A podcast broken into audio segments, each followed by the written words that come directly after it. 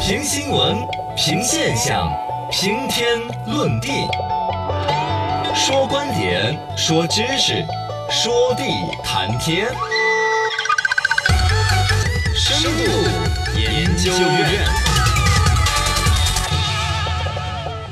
深度研究院，我是今日轮值研究员。今日研究对象：影院播放模式。嗯，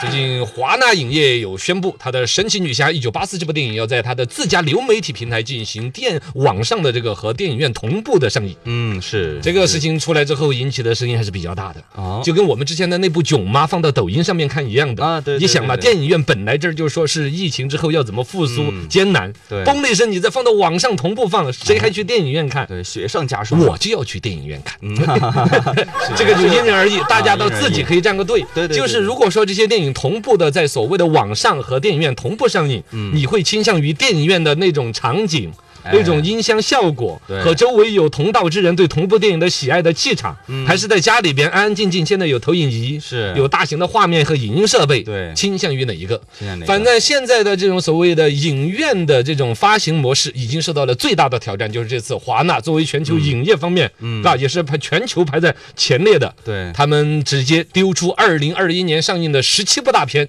全部是线上线下同步上映嗯同，步上映，十七部，十七部，黑客帝国四》还还看的啊哦，黑历史沙丘沙是丘吧都？是这大都是片儿啊很多人期待的电影，没错没错。一旦网上同步出来了，嗯，真就说不那清楚。对，影院会遭一些生意惨淡的因现为象。本身这这个影院压力都很大对，对嗯在这样子一搞片源上没有独到的优势，可能就恼火了。而且之前那个花木兰不就全部，它都直接没有线下上映了，花木兰是那个电影确实很烂，太烂了，真是烂。它就直接在网上发发布的啊。好，花木兰那个电影是迪士尼公司的，在对它的迪士尼家迪士尼也是一个所谓流媒体平台，嗯大概发了之后，反正还不便宜，啊好像什么几十几百美嗯一百美金折合的。人民币反正一百多吧。啊，谁那玩意儿在网上看那玩意 儿呢？反正不同的国家，还有呢，它的电影布局是还有商业运作各不一样。对但今天我们就把这个事儿说一说，嗯，电影的时代要改变了吗？哎，第一个就是刚才说的这一种由影院和线上同步发，其实就丢掉了一个所谓的影院窗口期。嗯这是以前整个电影院这个产业、这个行业长久以来生存的一个关键点。哦，就是它比网上会先出来，对三个月、两个月，然后这个窗口期，从电影院就把票赚得足足的了，只能去影院看嘛哦。哎，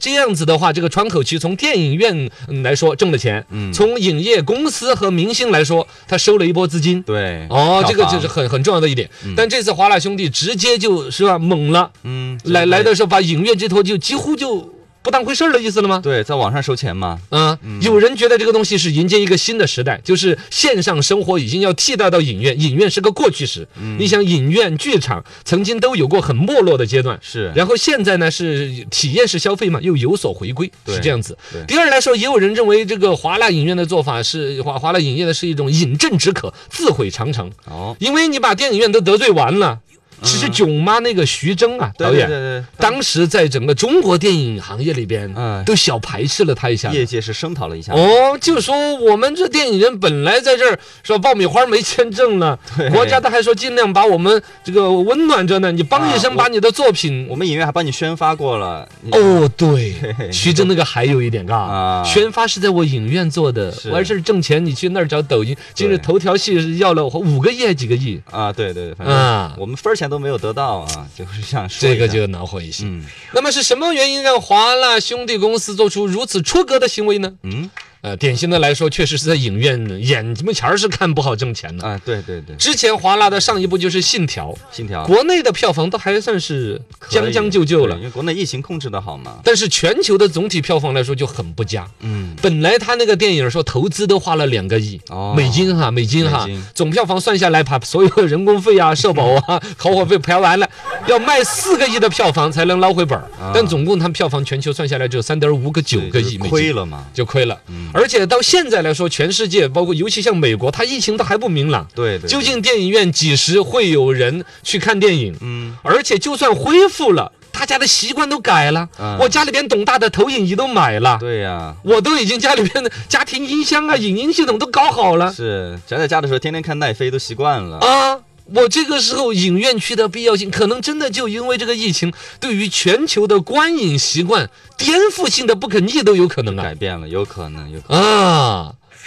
这个事情出来之后，电影人抨击的是比较多的，嗯，因为确实大家是在原始的电影院生态下过来的，对嗯朋友啊、七大姑八大姨都有利益牵扯，还有一种习惯嘛，那种改变其实都是很痛苦的，嗯，包括这次华纳影业取消窗口期这个玩法，跟所有自己的内部人员都是消息要宣布提前之前两个小时说的，能。哦，提前都没有放风。没有方已经新闻发布会通知了，记者都已经比好了姿势了，提前两个小时发了个短信，我们决定全部都在网上弄了哈，你们不用去哪儿哪儿哪儿就工作人员才知道。啊。这个东西就惹怒了很多一些明星，包括《信条》那个导演，你挺喜欢那诺个，兰嘛，就很不接受这个事儿是的是。是，呃，因为从创作者的角度，还有一个对影院的执着。影院再怎么说，那个大屏幕，嗯对他观影体验是非常好的哦，是我导演的所有思路，我的艺术创作最完美的再现。对，但你回到家里面，我哪知道你在手机上看还是在哪儿？我的那是吗？对于我的电而影且会打折扣，你在手机上看，你看着不过瘾，你还要拖进度条，啊，这对于导演来说是一种侮辱。对。对对对，对是吧我的作品的观影那个就给我打折扣了，你想，我们诺兰拍的那个《信条》，信条本来就是倒着放的，对对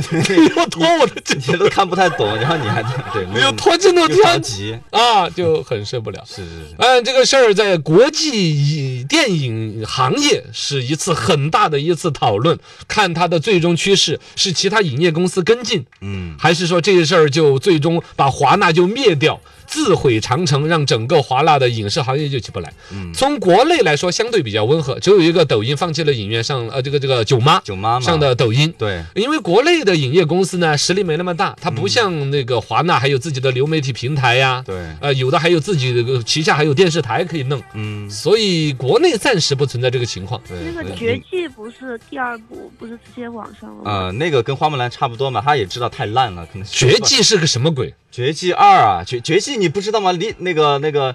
郭敬明拍的，哦就是全部都是 CG 呢。你看，哦